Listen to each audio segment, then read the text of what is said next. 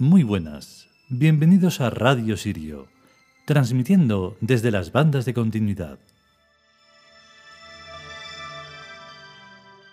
Bueno, pues hoy estamos de estreno eh, tecnológico, porque estamos probando un nuevo micrófono. En este caso es un micrófono em, de los llamados de condensador. O sea, un micrófono condensador, que es distinto al micrófono dinámico. Me está gustando el micrófono de condensador porque no lo tengo que tener tan pegado y por lo tanto me deja, no sé, es como algo psicológico, pero bueno, lo psicológico al final afecta, al, afecta a lo fisiológico y yo creo que va a ser mejor. Pero ahora tengo que adecuar todo el tema de ecualización y plugins y toda la historia que hay que poner para que esto suene. Entonces, bueno, si se nota demasiado o se notan ruidos o yo qué sé, pues lo sentiré mucho. Vamos con el capítulo.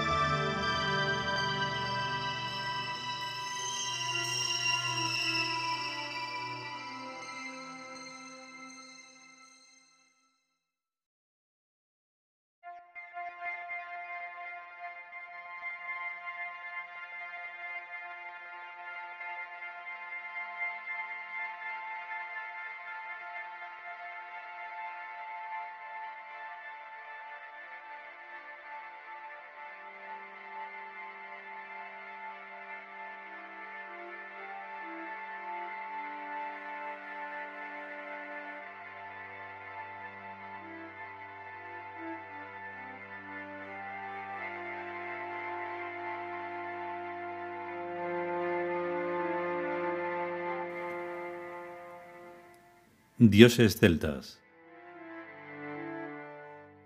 ¿Quién? Texto.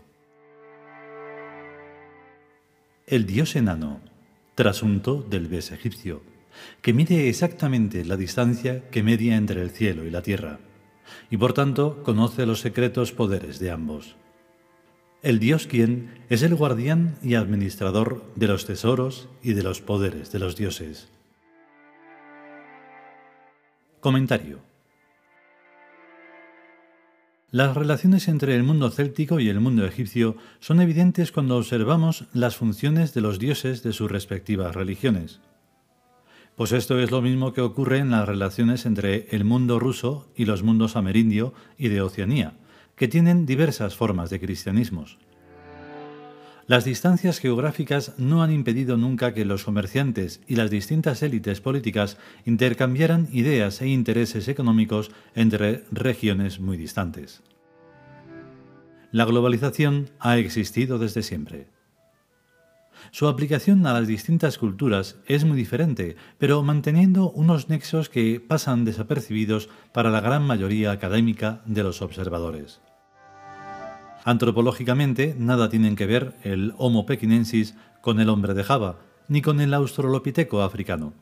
Pero los tres forman parte del mismo proceso, y Pekín, Java y África, a pesar de estar entre sí muy distantes, fueron alcanzados por esos caminantes homínidos a la busca de algo que comer, que es la fundamental interrelación economicista.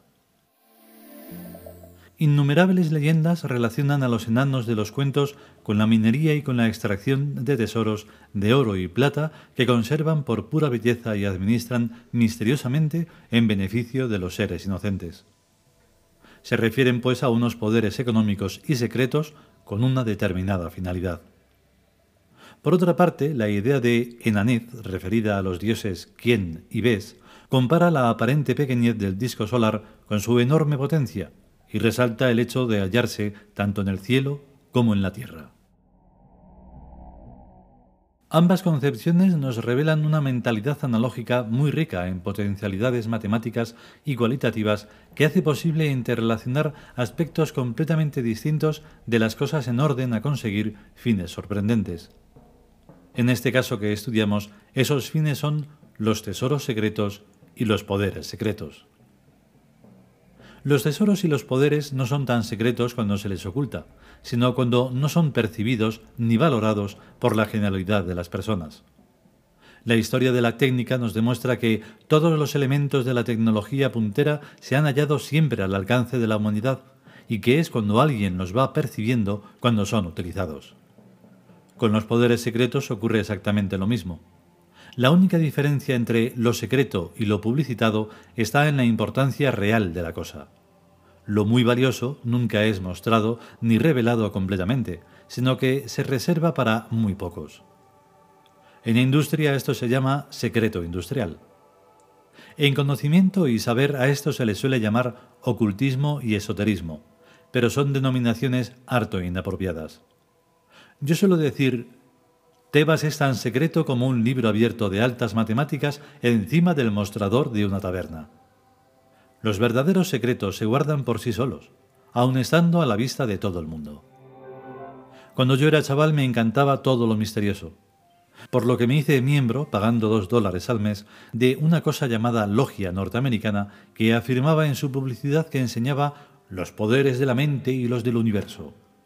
Así que yo enviaba mis dos dólares y recibía una monografía. Y así pasaron no sé cuántos meses sin que yo aprendiera nada de nada, sino solo mucha palabrería para explicar ejercicios que no me daban ningún resultado de cuantos decían que daban resultados fantásticos. El colmo fue cuando leí después de dar el tío muchos rodeos el maravilloso secreto de que el agua no es el líquido que parece, sino dos gases, oxígeno e hidrógeno. Me borré de la logia aquella y no les mandé ni un dólar más. Desde los sofistas griegos, que cobraban dinero por enseñar, yo no me fío de la gente que vende sus conocimientos. El conocimiento verdadero se regala por nada a cambio. Y no a cualquiera, sino solamente a quienes sean lo suficientemente inteligentes y honestos para entenderlo y comprenderlo.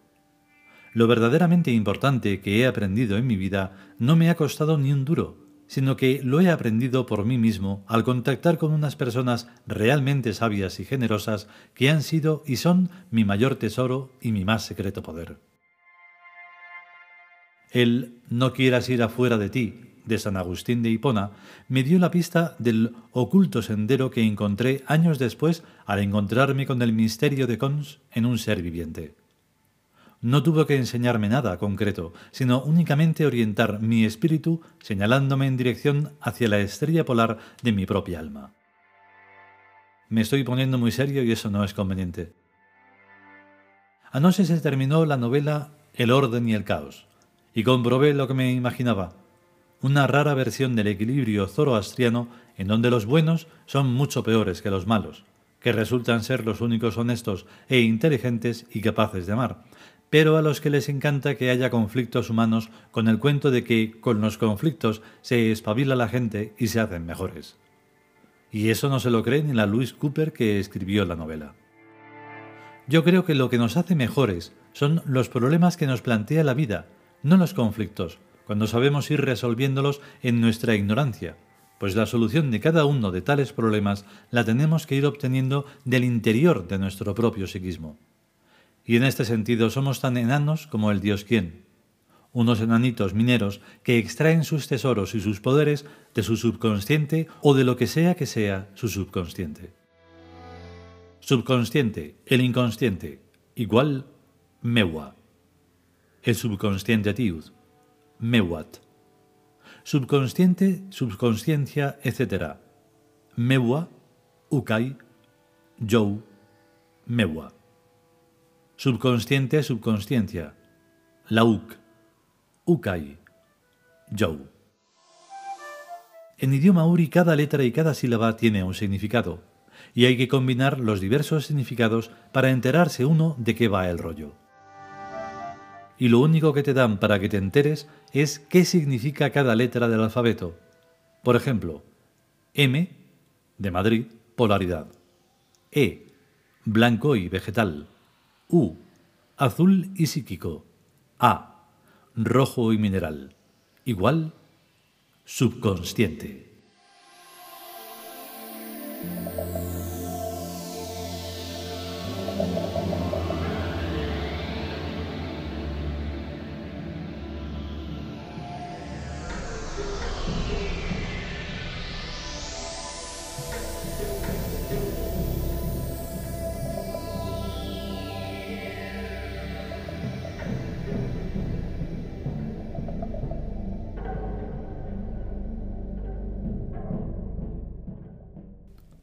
Y hasta aquí el capítulo dedicado a quién.